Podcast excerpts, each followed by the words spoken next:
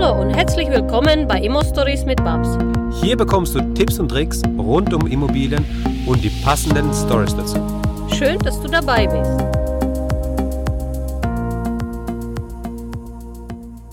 Im letzten Teil habe ich dir bereits gesagt, dass es jetzt weitergeht mit dem zweiten Teil von einem Interview. Deswegen gehen wir gleich rein. Viel Spaß damit. Ja, sehr cool.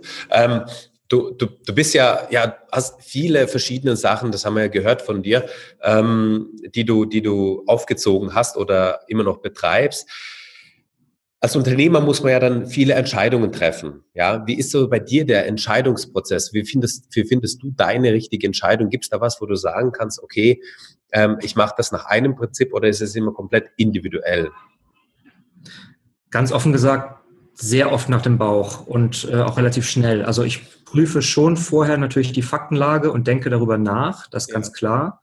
Aber die finale Entscheidung, ähm, die passiert dann doch erschreckend häufig aus dem Bauch und ist dann auch erschreckend häufig deckungsgleich mit dem ersten Impuls, den ich hatte.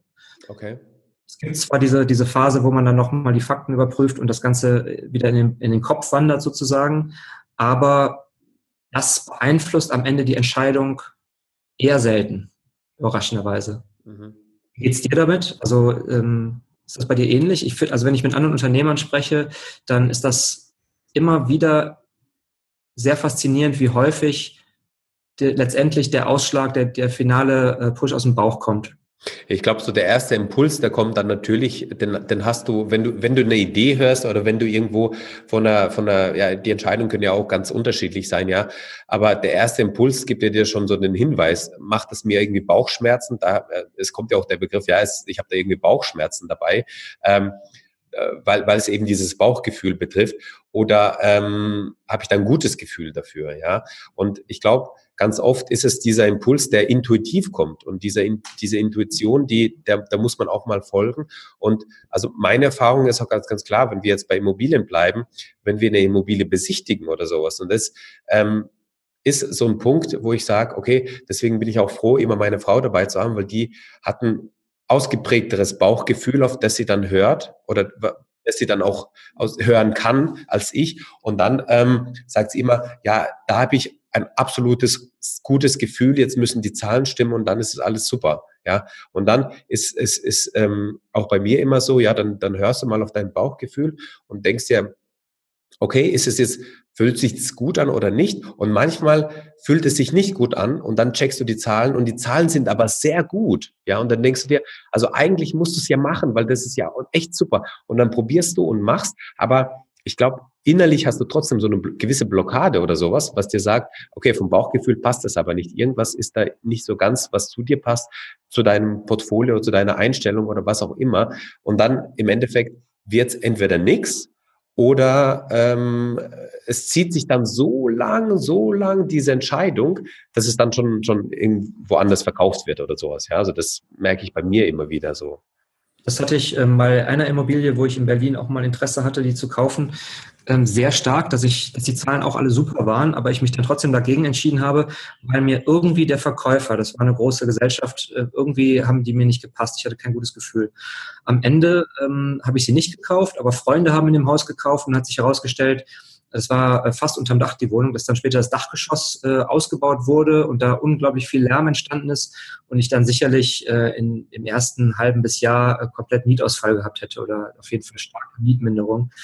Und das haben die, ähm, das haben die letztendlich mir ja, in, zumindest in diesem Ausmaß damals verschwiegen und somit war das dann eine, eine gute Entscheidung. Gleichzeitig muss ich aber auch sagen, ich hatte auch mal eine Immobilie, die ich, ähm, wo ich mich ein bisschen ärgere, dass ich sie nicht bekommen habe, wo ich letztendlich einfach noch nicht bereit war, weil ich mich mit der Thematik noch nicht so beschäftigt habe. Und das ist ja, glaube ich, im Immobilienbereich auch enorm wichtig, dass man sich schon vorab so informiert, dass man dann schnelle Entscheidungen treffen kann. Ne? Ja, genau. Sich, an diesem Punkt muss man sich auch erstmal hinarbeiten, dass man erstmal ein paar Besichtigungen mitgemacht hat und dass man irgendwann da das Gefühl hat, okay, jetzt bin ich bereit, wenn das Richtige kommt, höre ich auf den Bauch und schlag zu.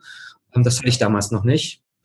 Und ich habe dann, glaube ich, äh, irgendwann habe ich dann, das hat acht, neun Besichtigungen gedauert, habe ich das Gefühl gehabt, okay, jetzt äh, hast du schon Sachen verpasst, die du gerne gehabt hättest, du hast Sachen abgelehnt, äh, das war auch gut so. Aber wenn jetzt nochmal eine Chance kommt und das Bauchgefühl stimmt, dann let's do it.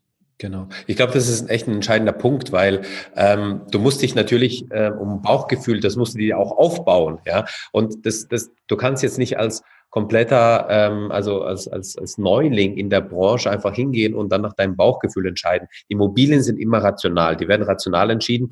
Das heißt, die Zahlen müssen stimmen. Wenn die Zahlen nicht stimmen, dann kann dein Bauch so viel schreien, wie er will, dass es gut ist. Dann ist es einfach nicht gut, dann passt das nicht, ja. Aber die Kombination von gutem Bauchgefühl und guten Zahlen ist für mich immer ein sehr gutes Entscheidungskriterium. Wenn ich aber die Kombination habe, ich habe ein schlechtes Baugefühl, aber gute Zahlen, dann muss ich das vielleicht prüfen. Vielleicht kann trotzdem gut sein, weil das Bauchgefühl kann aber auch einen ganz schnell täuschen, wenn du so Schrottimmobilien hast, also Immobilien, die echt heruntergekommen sind. Die schauen mhm. einfach schlecht aus und man kann sich beim besten Willen nicht vorstellen, wie das gut ausschauen kann. Und da ist, glaube ich, denn der Vorteil der Architekten, die sich einfach oh ja.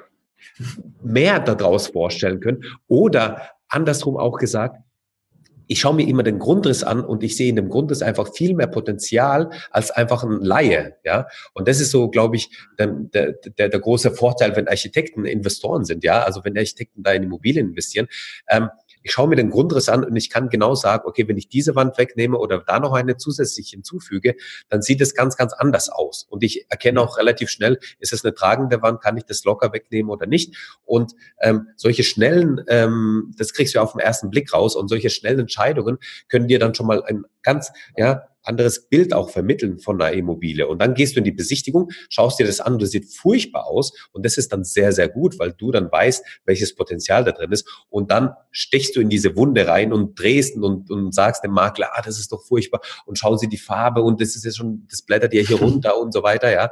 Und ähm, das ist genau der Punkt, den man dann eben sich ausnutzen kann und den, den mitnimmt, ja.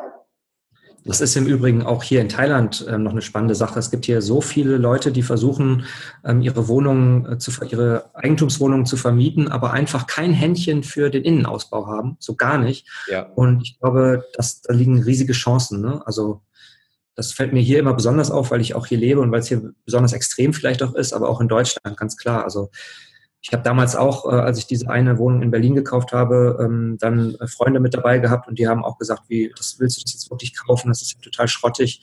Aber ich habe wirklich auch, genauso wie du es beschreibst, als Architekt siehst du schon, wie es vorher dann oder wie es nachher dann im Idealfall aussehen könnte. Und das macht dann natürlich auch richtig Spaß. Ne? Da hat man ja auch irgendwie dann nochmal ein, richtig Spaß an der Immobilie, wenn man sich da ein bisschen austoben kann. Natürlich muss es im Rahmen bleiben, so dass es auch gewinnbringend bleibt, aber äh, da, da schlägt der Architekt ja auch gerne mal über die Stränge. Aber ähm, ansonsten macht es dann umso mehr Spaß. Genau. Also das, ich, ich finde es auch, ich hab, wir haben gerade eine Wohnung, die haben wir ähm, gekauft, die, die sah gar nicht gut aus. So. Also die war schon okay, aus den 90ern, die, die mhm. war schon okay, ja. Aber da hingen die Tapete runter, da haben die Fußleisten gefehlt. Das war so vom, vom Gesamteindruck war das einfach, einfach gar nichts. Und jetzt haben wir die ähm, aufbereiten lassen. Wir sind noch nicht ganz fertig. Ähm, die muss jetzt die nächsten Tage noch ähm, möbliert, also die wurde jetzt möbliert, die muss noch fertig dekoriert werden und dann werden wir die ähm, möbliert vermieten. Und ähm, da habe ich ein Vorher-Video gemacht, wie ich da durch die Wohnung gegangen bin und ich werde jetzt nochmal, wenn das fertig ist, auch nochmal ein Nachher-Video machen, das auch in dem Spinnerclub nochmal zeigen, weil das eben, glaube ich, ganz interessant ist, und ähm, die Bilder, die ich am Anfang hatte, und dann werde ich auch nochmal dieses, den Grundriss reinposten, den ich einfach mal so schnell aufskizziert habe, ähm, ähm, wie, wie die denn möbliert ausschaut. Und, und die Idee oder den, den Grundriss, den man im Kopf hatte, so als, als Idee, ja, und dann das Ergebnis nochmal zu sehen und dann zu vergleichen, was ist vorher, was ist nachher, was war die Planung, wie ist es tatsächlich geworden, das finde ich auch immer ganz spannend, ja, um einfach zu zeigen, was für Potenzial möglich ist, ja. Und dann vielleicht noch die Verbindung zwischen, ähm, zwischen der Online-Welt und der Immobilienwelt jetzt.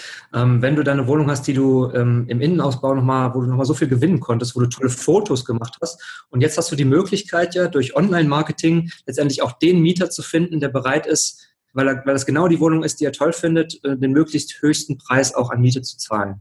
Genau. Das finde ich auch gerade ganz spannend, ne? wenn man sozusagen auch ein bisschen Ahnung hat von, von Online-Vermarktung und dann ähm, sich auch mit Immobilien beschäftigt. Diese Dinge greifen da ja auch wunderbar ineinander. Ja. Dass man über das Netz äh, einfach gezielt, äh, zielgerichteter ähm, Mieter suchen kann, die einfach dann auch sagen, hey, das ist perfekt, die Wohnung ist perfekt für mich, dafür zahle ich auch gerne ein bisschen mehr. Und wenn du jetzt äh, klassische Wege gehen würdest, würdest du die vielleicht nicht so leicht finden. Ne? Natürlich, ganz klar. Also ohne, ohne den Online-Markt äh, bei der Vermietung funktioniert es ja heutzutage gar nicht mehr. Keiner guckt doch mehr in die Zeitung, wenn er eine Wohnung sucht. Alle gucken doch in den Online-Portalen, in den gängigen und, und schauen da, dass die was finden. Und ich glaube, das ist genau der Punkt, den du jetzt gerade sagst, ja. Ähm, diese ganzen digitalen Nomaden, die jetzt vielleicht auch ähm, also einen lieben Gruß an alle digitalen Nomaden. Ich hoffe, du, du wirst auch diese Folge teilen, dass die das auch alle hören, weil ich glaube, dieses Know-how, das ihr mitbringt aus, aus eurer Erfahrung von, von, von, von SEO und von den ganzen ähm, Amazon FBA und alles, ja, wo man einfach die Vermarktung von irgendwelchen Produkten hat. Wenn du diese Erfahrung reinpackst und eine äh, in eine Vermietung reinsteckst, ja, dann kommen die Leute, dann wird die Anzeige auch ganz anders gewertet. Also und ich habe den Fall gehabt, wir haben eine Wohnung vermietet, wir haben die online gestellt und wir haben da ähm, ich bin ja Architekt, ja, dann habe ich halt, ich habe einen Basisgrundriss gezeichnet für diese Wohnung und ich habe noch mal eine Möblierungsvariante gezeichnet. Ja, mhm. das war ein Einzimmer-Apartment, also eine Einzimmerwohnung, die war äh, äh, die ist 42 Quadratmeter groß, also eher eine größere Einzimmerwohnung. Ähm, hat eine separate Küche, ein separates Bad und, und ein großes Zimmer gehabt. Und dann habe ich halt verschiedene Möglichkeiten sozusagen aufgezeigt. Nee, Moment, ich habe sogar zwei, also eine Basisvariante und zwei ähm, Möblierungsvarianten reingezeichnet, mhm. dass man sich das einfach besser vorstellen kann.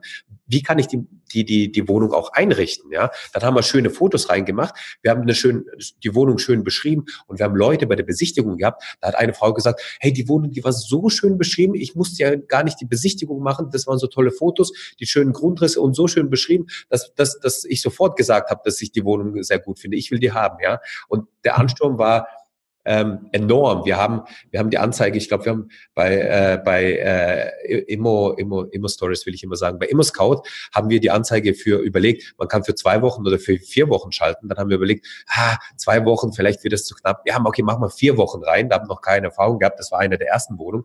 Und dann nee, das war sogar die erste Wohnung, die wir dann vermietet haben. Und dann war das so, dass nach einem, nach einem Tag, nach 24 Stunden, wo die Anzeige online war, mussten wir die wegnehmen, weil wir über 100 äh, Anfragen hatten für diese Wohnung. Wow. Ja. Das funktioniert, ja. Genau, und das funktioniert. Und das, das ist halt eben, ähm, das ist halt eben der Punkt, ja, wo ich sage, wenn die Leute jetzt aus der digitalen Welt, solche wie du jetzt auch, ja, oder die Leute, mit denen du dich umgibst, wenn die jetzt kommen und dieses Know-how in die, in die, in die Immobilienwelt dann nochmal mit reinbringen, ähm, ich glaube, da kann man echt sehr, sehr viel, sehr coole Sachen machen.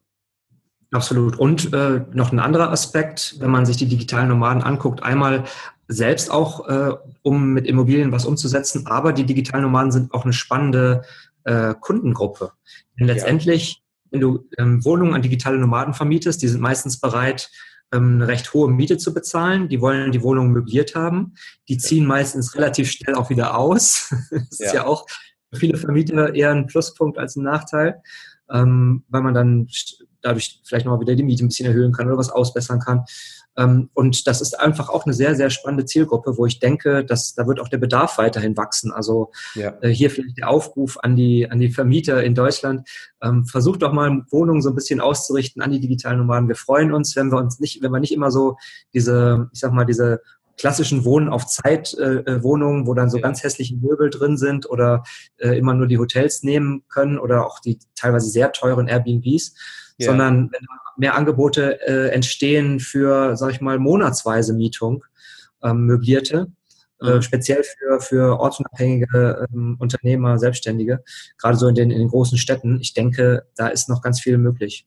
Das ist doch mal ein interessanter Punkt. Lass uns da mal ein bisschen vielleicht tiefer reingehen. Ähm, was ist, was ist denn der, der, der genaue Need, den ihr, den ihr habt, den ihr braucht? Also du hast gesagt, monatsweise Vermietung. Jetzt weiß ich, okay, wenn du unter einem halben Jahr vermietest, dann äh, bist du da schon mal gewerblich tätig und so weiter. Das heißt, für einen Vermieter ist es das einfachste, ähm, beschränkt auf ein halbes Jahr zu vermieten. Ist so die Größenordnung halbes Jahr, ein Jahr, ist das für digitale Nomaden schon viel zu lang oder was, was sagst du da?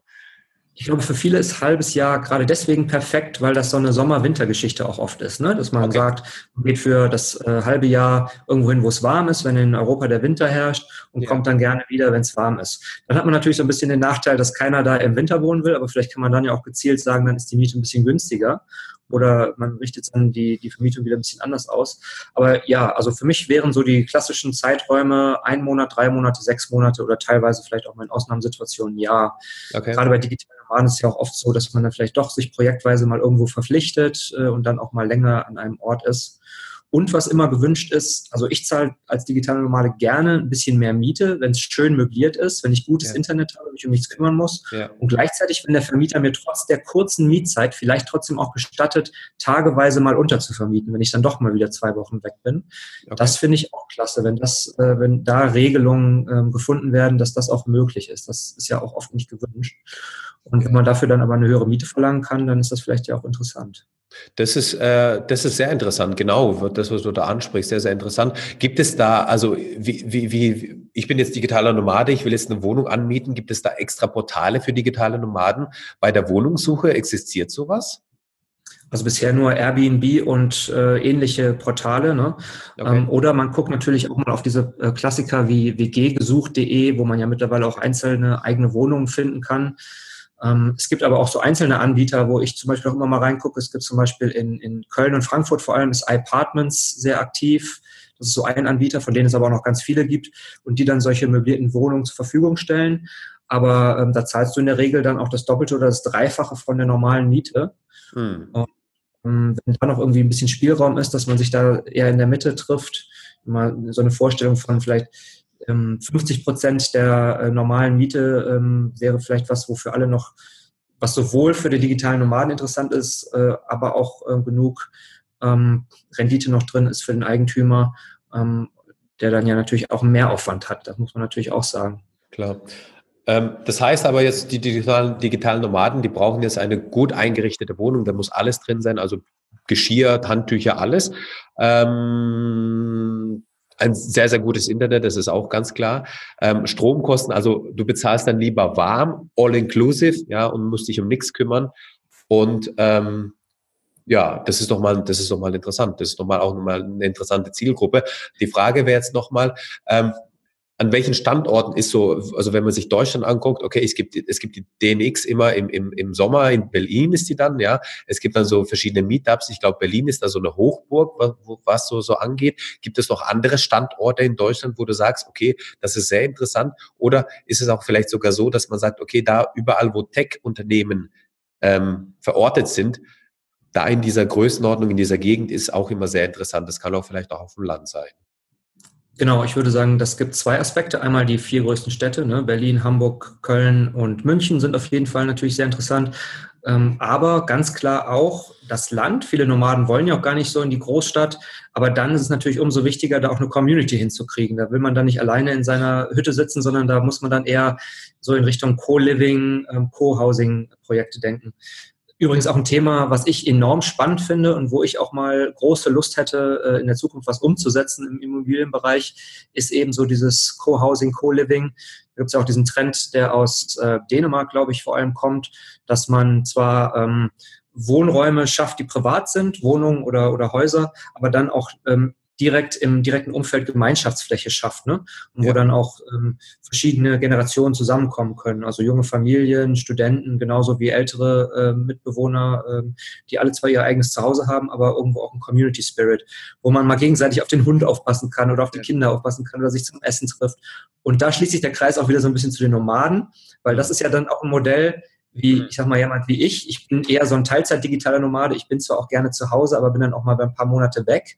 Mhm. Und ich hätte super gerne mal einen Hund. Und wenn ich in so einer Co-Housing-Geschichte wohne, dann finde ich da vielleicht äh, die Ilse 65, die dann auf meinen Hund aufpasst, während ich gerade ähm, äh, wieder drei Monate in Bangkok sitze. Ja, ja, nee, das ist cool, aber das ist genau, also da gibt's, das sind die, das sind die Skandinavier uns, uns auch weit voraus. Die haben da so sehr interessante Konzepte. Auch die Holländer sind da auch ähm, gut unterwegs in diesen Bereichen. Gibt's in Deutschland so, also es gibt immer wieder mal so Pilotprojekte oder sowas, aber das ist ja ganz spannend. Ähm, das habe ich auch schon mal gehört, dass du dich damit auseinandersetzt. Ähm, also wie konkret ist es jetzt bei dir? Hast du da schon konkrete Planungen mal gemacht dafür? Äh, suchst du da jetzt Investoren, die dir das jetzt vielleicht mal mitbegleiten würden? Das wäre jetzt vielleicht mal die Möglichkeit, einen Anruf zu starten, Aufruf zu starten, ähm, dass wenn, wenn jemand, wenn ein Investor aus Deutschland da irgendwie Interesse hat, so ein Projekt mal umzusetzen, dass man da auf dich zukommen kann. Ja, also wir haben definitiv da schon uns viel Gedanken zu gemacht, auch bei uns in der Community im Citizen Circle.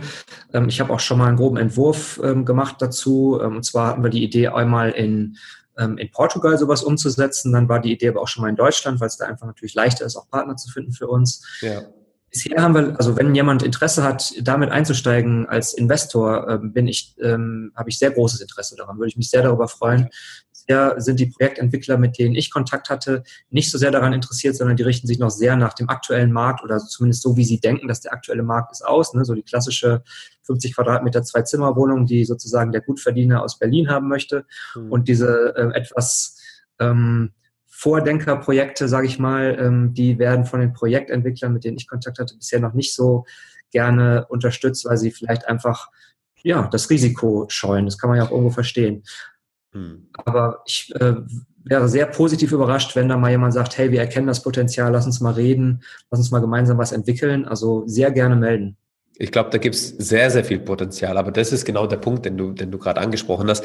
Das, der, der, der Projektentwickler sieht natürlich auch das Risiko. Es gibt keine Referenzwerte, zumindest in Deutschland ja. nicht. Ja, das ist dann immer so ein Punkt. Okay, Leuchtturmprojekt ist zwar immer sehr schön, ähm, um das vorzustellen, wenn das dann geklappt hat und gut ist, aber Leuchtturmprojekt bedeutet ja auch immer wieder, dass es hohe Risiken sind, die man eingehen muss. Aber ich glaube, so etwas, ähm, also es gibt ja schon in die äh, Ansätze, die in die Richtung gehen, die schon umgesetzt wurden. Ich weiß zum Beispiel, dass bei uns in Karlsruhe gibt es zum Beispiel so etwas, dass man ähm, ein, ein, ein, ein, ein, ein, ein so, wie so ein wie so ein Studentenwohnheim, aber nur für Senioren gebaut hat. Ja, das hat, das heißt, du hast da Senioren, die haben ihre eigenen Wohnungen, haben Gemeinschaftsflächen. Es ist aber kein betreutes Wohnen, sondern das ist eine Vermischung von Studenten und Senioren, so dass mhm. teilweise die Studenten den also bei, bei, beim Einkauf oder sowas den Senioren helfen und die Senioren dann zum Beispiel auf den Hund aufpassen, ja, wenn die Studenten gerade in der Vorlesung sind oder äh, gerade im Urlaub sind oder wie auch immer. Also weißt du, so, so eine gegenseitige ähm, Befruchtung von diesen beiden verschiedenen Polen. Und ich glaube, dass dass das auch so die Zukunft ist. Es gibt ja immer mehr Senioren-WGs zum Beispiel, ja. Und Absolut. Genau, und, und solche Sachen kann man ja viel besser in so einem, in so einem, ähm, in so einem Co-Living, Co-Working-Konzept äh, umsetzen, was du jetzt auch angesprochen hast. Und ähm, ich glaube, das ist sehr, sehr spannend und vor allem, vor allem zukunftsweisend, vor allem zukunftsweisend. Genau, ich denke auch, man kann da, wenn man architektonisch die Sache korrekt umsetzt, kann man die Wohnung so gestalten, dass sie sehr leicht, ähm, wenn zum Beispiel äh, digitale Nomaden, die ähm, die vielleicht die Möglichkeit haben, solche Wohnungen auch zu kaufen, dass man die darüber vorfinanziert und dass man die Wohnung so gestaltet, dass diese Nomaden die dann auch wieder sehr leicht äh, weitervermieten können auf Zeit. Ne?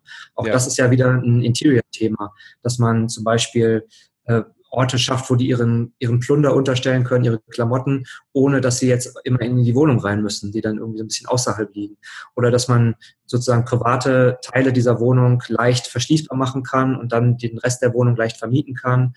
Ähm, geschickter äh, Raum, äh, geschickte Raumnutzung wird, glaube ich, auch in Deutschland, äh, so in Städten wie Berlin, in Köln immer interessanter, dass man auch aus einer 30 Quadratmeter Wohnung richtig viel rausholen kann. Wenn ich mir da die Wohnungen angucke, wie in Städten wie hier in Singapur oder in Hongkong, falle ich manchmal echt vom Hocker, was die so aus 30 Quadratmetern rausholen können, wenn sie das ja. geschickt gestalten. Ja. Und, äh, auch das ist natürlich gerade für Nomaden sehr interessant oder auch für ja, für Menschen, die vielleicht als Studenten oder auch ähm, im Alter dann leider vielleicht nicht ganz so viel Geld zur Verfügung haben. Ne? Ich finde es so toll, wenn man da einen Architekten hat, mit dem man sprechen kann. Das ist eben der, der, der, der Wert der Architektur wird oftmals nicht, nicht, nicht gesehen, weil du in dieser, in der, in der Grundrissgestaltung die Quadratmeter effizient auch ausnutzen kannst mit einer guten, mit einem guten Entwurf, ja. Und das ähm, hast du halt aus den Gebäuden aus den 60er, 70ern. Ähm, da hat man das ja auch schon mal so standardisiert und sowas, aber man hat trotzdem nicht so die diese Ausnutzung gehabt. Und heute haben wir auch eine Verlagerung von den von den äh, Schwerpunkten in in dem Wohnen selbst, ja. Ähm, und ich kann auch zum Beispiel hingehen und sagen, ich habe ein 20 Quadratmeter Zimmer ähm, was ich dann mir kaufen kann zum Beispiel. Und in diesem Zimmer habe ich halt nur, ähm, also mein Zimmer sozusagen und eine Duscheinheit, also so ein Bad, ein Bad und ein Zimmer. Und dann die Gemeinschaftsfläche, die dann drumherum ist, ja, das ist, da ist dann gemeinschaftliches Kochen, da ist nochmal ein, ein Möglichkeit nochmal ähm, so verschiedene Nischen, in denen man sich dann nochmal äh, zurückziehen kann zum Arbeiten oder eben für einen gemeinsamen Austausch oder sonstiges, wo man sich halt auch trifft, ja, wenn man in so einer Gemeinschaft lebt und dann kann man sich ja vorstellen, man kauft nur diese 20 Quadratmeter Wohnung und diese Gemeinschaftsflächen werden dann von allen betrieben sozusagen, ja, also die sind da schon inkludiert. Und genauso mietest du das dann oder vermietest du das dann auch. Und das ist, glaube ich, ein sehr interessantes Konzept, wenn du dann auch zum Beispiel im Keller die Möglichkeit hast, ähm, sehr kleine abschließbare Teile zu machen, wo dann die digitalen Nomaden, ähm, wenn die jetzt wegfahren, über den Winter ihre persönlichen Sachen, persönlichen Gegenstände reinpacken können. Und wenn die wieder kommen, wird es wieder ausgepackt und in der Zwischenzeit war das zwischenvermietet. Absolut. Und natürlich auch der Aspekt, was vielleicht auch viele noch falsch verstehen, man verbindet sowas immer mit der klassischen Studenten-WG, ne? aber man kann sowas ja auch ähm, hochwertig gestalten. Also nur weil man sich reduziert auf 25 Quadratmeter und dann die Küche gemeinschaftlich nutzt, heißt das ja nicht, dass man dann die Räumlichkeiten und auch die Gemeinschaftsküche nicht sehr hochwertig ausstatten kann und richtig schön machen kann, so dass man sich vielleicht auch mit 40 oder 50 dann noch wohlfühlt. Ähm, und man muss dann weg von diesem klassischen Bild Studenten-WG, da hängen irgendwie hässliche Poster an der Wand und da steht eine billige Ikea-Küche, sondern nur wenn man sich reduziert in den Quadratmetern, heißt es ja nicht, dass man sich in der Qualität der Ausstattung reduzieren muss. Ja, und jetzt überleg dir mal, du hast eine, du, du schaffst eine äh, Business-WG, ja. Das heißt, es gibt so viele Menschen, die haben eine Zweitwohnung in einer Großstadt angemietet, wo die dann unter der Woche dort sind und am Wochenende daheim. Gibt es sehr, sehr mhm. viele, ja. Und ähm, jetzt hast du in Berlin oder irgendwo in einer Großstadt so eine, so eine Business-WG. Das heißt, die, ähm, das sind alles ähm, Führungskräfte beispielsweise, die dort wohnen. Das ist auch alles hochwertig, eine hochwertige Küche, ähm, hochwertige Möbel drin und alles. Und ähm, beim, beim Abendessen, vielleicht haben die sogar eine Köchin, die dann für die Köch, ja, kocht oder sowas, also ein Koch, ja, der für die dann das Essen zubereitet, wenn die dann von der Arbeit spät kommen, dass die nochmal gut essen können. Und ähm, wenn die dann beim Abendessen zusammensitzen und sich dann unterhalten, dann ist es ja gleichzeitig wie so eine, wie so eine Mastermind gleichzeitig für diejenigen, ja, dass die Führungskräfte sich nochmal gegenseitig austauschen können und sich nochmal, ähm, ähm, also für, für ihr Business nochmal pushen. Ja, so eine Business-Wiki, das wäre doch mal was Cooles, oder? Großartig. Ich finde sowieso diese, dass die spannende Menschen zusammenführen, ist immer großartig. Wenn sie dann noch irgendwie zusammen kochen, umso besser, wenn man sich häufig sieht. Ich mache ja auch viele äh, Workshops, wo ich Unternehmer, Unternehmerinnen zusammenführe und dass man einfach eine Zeit zusammen verbringt und sich austauscht. Und das ist immer unglaublich, was da für eine Magie, Magie entsteht und was da für tolle Ideen entstehen. Ja. Äh, für nächstes Jahr planen wir gerade ähm, so eine Mastermind, wo man einmal gemeinsam um die Welt fliegt. Ich bin mal gespannt, wie das ankommen wow. wird. Cool. Mit sechs Stationen, einmal komplett den Globus umrunden in einer Unternehmer-Mastermind. Ähm, und da habe ich, da bin ich jetzt schon total aufgeregt, wenn ich nur dran denke. Ich freue mich enorm drauf. Ähm, ja, und das sind auch Konzepte, die im Co-Living total Sinn machen, dass man sich da in, eher in, ähm, ich sag mal jetzt nicht so in klassischen Familienstrukturen unbedingt zusammenfinden, obwohl die natürlich dort auch ihr Zuhause finden können, aber dass man sich vor allem auch ähm, thematisch äh, von den Werten und, und äh, von solchen Dingen zusammenfindet und ähm, Interessenfamilien mehr oder weniger gründet. Genauso wie jetzt auch der Spinner Club oder unser Citizen Circle das ja dann am Ende auch sind. Genau. Ähm, jetzt nochmal, jetzt habe ich gerade überlegt, ich bin jetzt Investor und ich, ich habe jetzt dich gehört und ich fand das sehr, sehr interessant. Jetzt möchte ich mehr davon erfahren. Ich möchte jetzt mit dir vielleicht nochmal ähm, das Ganze auch umsetzen. Jetzt bräuchte ich aber so ein bisschen Futter. Das heißt, ich würde mir das gerne mal anschauen. Hast du da so Beispiele, die wir auch vielleicht in die Shownotes packen können? Kannst du mir da nochmal so einen Link zu schicken von so Beispielen, wo du sagst, okay, das ist sehr gut umgesetzt, vielleicht in Skandinavien, vielleicht irgendwo im Ausland, ähm, wo du sagst, ähm, so in die Richtung könnte es gehen ähm, dass man sagt, okay, das packen wir nochmal in die Shownotes, dann kann, kann sich das jeder nochmal anschauen, damit man auch ein Bild hat. Also ich weiß jetzt von, von, von was du sprichst, aber vielleicht hat einer, der jetzt das noch nie gehört hat, ähm, einfach Schwierigkeiten, sich das vorzustellen. Gibt es da sowas? Absolut. Kann ich dir ja. gerne ein paar Links schicken. Also auf ähm, shimoy.net, das ist mein Portfolio, dort gibt es auch eine ähm, ein Projekt, das wir mal ein bisschen weitergedacht haben. Da ging es um das Co-Living in Portugal. Ähm, da haben wir auch Grundrisse und, ähm, und schon 3D-Renderings ähm, entwickelt. Sehr Einfach mal auf der, auf der, auf der äh, flachen Wiese sozusagen. Ja. Ähm, jedoch ist aktuell äh, die Überlegung für Deutschland dann doch wieder ein bisschen konkreter. Da sind wir allerdings mit dem Entwurf noch nicht so weit. Ähm, aber auch dort habe ich äh, viele, viele Beispiele gesammelt, äh, die ich gerne mal weitergeben kann, um da die ähm, die Fantasie schon mal anzuregen, was alles möglich ist. Es gibt ja auch einige Kollegen, die da schon ähm, Projekte umgesetzt haben oder gerade im Begriff sind, die umzusetzen. Also da ist gerade viel in Bewegung und ich bin da auch mit vielen Leuten im Gespräch, aber was uns ganz auf jeden Fall noch fehlt, sind die Leute, die Lust haben, sich dort auch finanziell stärker mit einzubringen, abgesehen von denen, die vielleicht auch bereit sind, mal eine Einheit zu kaufen. Aber dass jetzt mal ein Projektentwickler sagt, hey, das klingt spannend, lass uns mal reden, das wäre natürlich nochmal richtig klasse, wenn da ja. jemand sagen würde, ich habe Interesse. Genau, das wäre super. Ähm, genau, würde mich dann freuen, wenn du dann auch nochmal Feedback gibst. Das wäre das wär echt sehr, sehr cool. Ähm, du wohnst ja selber nicht mehr in Deutschland. Ich schaue gerade auf so ein bisschen auf die Uhr. Wir müssen, glaube ich, so langsam, weil wir können, wir können noch, noch stundenlang reden. Ja, es macht auch echt Spaß, so einen Architektenkollegen mal zu haben, mit dem man dann über die unter, unter sich, genau. Genau. Die anderen werden dann sagen, ah, was für eine langweilige Folge und wir so beide, yeah, voll geil. du wohnst ja jetzt schon, schon, schon lange nicht mehr in Deutschland oder halt auf der ganzen Welt unterwegs, siehst du die verschiedenen Einflüsse, die es da gibt. So, ähm, was würdest du sagen? Wo, wo siehst du Deutschland in, in den nächsten fünf Jahren oder wo siehst du Deutschland in fünf Jahren? Ja, ich finde das ziemlich schwierig, da eine Vorhersage zu machen. Es gibt ja so einige, ähm, die die da meinen, die Zukunft voraussagen zu können. Da schließe ich mich ungern an. Ja. Aber ähm, ich find, bin zumindest der Meinung, man muss sich auch zunehmend darauf einstellen, dass die Dinge sich vielleicht vornehmlich negativ entwickeln, in vielen Bereichen zumindest. Okay. Also es ist natürlich, ähm, es ist definitiv eine Option. Und was ich merke, immer wenn ich in Deutschland bin, ich habe immer so ein bisschen das Gefühl, die Stimmung verschlechtert sich eher, weil der Lebensstandard sich auch verschlechtert. Und das ist zum Beispiel hier in Asien ja ganz anders. Hier lebst du in einer Aufbruchstimmung, der Lebensstandard geht nach oben. Der kommt natürlich von ganz unten und ja. schießt gerade nach oben. Und in Deutschland ist es halt, dass wir da auf einem sehr hohen Niveau äh, stehen und das sich eher leicht abbaut. Und dadurch, das hat natürlich auch eine Auswirkung auf die Stimmung bei den Menschen und auf das Yay-Gefühl, dass es uns anpacken. Ne? Ja. Das merkst du in Asien enorm, diese Aufbruchstimmung. Und in Deutschland merkt man die, ja, wenn du dich in Berlin in der Startup-Szene bewegst oder bei den Leuten, die vielleicht ähm, im Spinnerclub gerade wieder zehn neue Immobilien gekauft haben, merkst du die auch. Aber ich sag mal, bei der Normalbevölkerung merkst du diese, diese Aufbruchsstimmung recht wenig, was ja auch nachvollziehbar ist, wenn man überlegt, die Leute haben äh, immer noch das gleiche Gehalt wie vor 15 Jahren, aber gleichzeitig werden die Lebensunterhaltungskosten höher. Ähm, wo soll da auch die gute Stimmung kommen? Wenn man sie sich nicht sozusagen im Inneren erarbeitet. Und das ist vielleicht auch ein wichtiges Thema, dass man äh, von innen her positiv bleibt.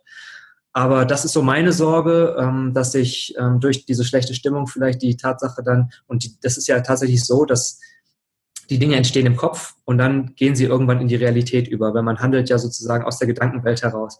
Und das ist natürlich meine Sorge, dass diese sch schlechte Stimmung ähm, durch den sinkenden Lebensstandard sich dann natürlich auch materialisiert tatsächlich in Dingen, die eher den Bach runtergehen. Ich hoffe, ja. es kommt nicht so. Ich will auch nichts Negatives herbeireden und äh, du und ich und viele andere Menschen sind ja sozusagen auch äh, in der Mission unterwegs, den Leuten wieder ähm, mehr gute Laune zu verschaffen und besseren äh, Ideen und sozusagen unternehmerisches Denken und so weiter und so fort. Ja. Aber ich hoffe sehr, dass, ähm, dass, ja, dass da noch mehr passiert und dass die, ähm, dass die Chancen auch erkannt werden. Ähm, zum Beispiel die Automobilbranche in Deutschland. Ne? Da ist jetzt gerade irgendwie wieder so eine, so eine EU-Richtlinie rausgekommen und jetzt beschweren sich die ganzen Autofirmen, oh, wir müssen noch mehr äh, hier kein CO2 ausstoßen und alle jammern sie, ja. aber gleichzeitig erkennen sie gar nicht die Möglichkeiten, die sie ja so, so, durch die Digitalisierung auch haben, die dann irgendwie im Silicon Valley entstehen. Ja. Ähm, es gibt ganz wenige Firmen, okay, dann gibt's hier mal so eine Sachen wie, dass man sich die Autos per App ausleihen kann, wie in Berlin und Köln und diversen anderen Städten. Das ist natürlich großartig von BMW, glaube ich. Ähm, aber da muss noch viel mehr Konzepte geben. Und das ist auch letztendlich dann auch die Rettung für diese großen Unternehmen. Mhm. Ähm, und die können ja jetzt sozusagen nicht jammern, dass sie auf der einen Seite natürlich wir auch was tun müssen, um unsere Umwelt zu schützen. Und auf der anderen Seite die einfach nur verschlafen, dass sie da ähm, die Innovation nach vorne jagen, oder? Ja. Ja, ja, ja, auf jeden Fall, auf jeden Fall. Ähm, ja, lieber Tim, ich hoffe, ich hoffe, du hast Unrecht und in fünf Jahren haben wir alle die, die, ähm, ja, ein anderes Bild. Aber ich, ich finde es natürlich sehr interessant von dir zu hören, weil du natürlich ähm, in der ganzen Welt unterwegs bist und so die, die auch, auch siehst, was jetzt ähm, ähm, in, in Asien und, und in anderen Bereichen der Welt ähm, passiert ja, und wie da die Stimmung ist. Und nicht nur in, in den drei Wochen Urlaub, die man da macht, sondern du lebst halt eben auch vor Ort. Deswegen erlebst du das eben auch live mit. Ähm, Finde ich ganz, ganz spannend. Ich danke dir für deine Zeit. Lieber Tim, ähm, es ich muss vielleicht noch kurz ergänzen, ich, trotz aller Unkenrufe, ich liebe Deutschland, ich liebe Europa, vor allem für seine Weltoffenheit. Und ja. äh, ich bin ja, wie du schon gesagt hast, in vielen Ecken der Welt unterwegs und die ist nicht überall so vorhanden. Und deswegen äh, bin ich nach wie vor ein großer Fan von Europa, weil die Weltoffenheit trotz aller Unrufe bei uns immer noch sensationell ist und das ist mein Schlusswort. genau, das wollte ich gerade sagen. Ich wollte dir nochmal, ich wollte, äh, vielen Dank für dein Schlusswort. Ja, ich wollte mich bei dir bedanken für deine Zeit, für deine Insights, für die, für die Sachen, die du mit uns geteilt hast. Ich fand, das war eine sehr, sehr spannende Folge. Nicht nur, weil ich mit einem Kollegen gesprochen habe, sondern weil wir auch nochmal eben über ganz äh, interessante neue Ideen und, und, und Projekte gesprochen haben, die man machen kann in Zukunft, die zukunftsweisend sind. Und wie gesagt, ich freue mich darauf, dass, dass noch mehr digitale Nomaden in die deutsche Immobilienwelt auch vielleicht mit einsteigen können mit ihrem Know-how, mit ihrem Wissen da auch vielleicht nochmal den Markt ein bisschen revolutionieren können. Und ähm, wünsche dir alles, alles Gute und vielleicht hast du noch mal einen letzten Tipp als noch mal das Final-Final-Schlusswort für die Zuhörer. Das kannst du jetzt mal mit uns teilen. Ja, also ich schließe mich da vollkommen an. Lass uns doch gemeinsam versuchen, da noch mehr Verbindung zu schaffen zwischen der Immo-Welt und der Nomadenwelt. Das einmal. Und ansonsten wünsche ich mir einfach nur, dass mehr Menschen ähm, ja ihr Leben nicht immer ganz so ernst nehmen und ein bisschen risikobereiter sind und ähm, nicht alles um sich herum immer so in Watte einpacken, sondern auch mal sagen, hey, life is short, let's do it. Ja, sehr cool. Vielen Dank, Tim. Wir hören uns. Vielen Dank, Max. Super Gespräch. Danke dir. Ciao, ciao. Ciao. Ciao. Wenn du eine Frage hast, dann schreib diese gerne mit einer Bewertung bei iTunes. Diese werden wir dann auch vorlesen. Wir danken dir und hören uns dann beim nächsten Mal.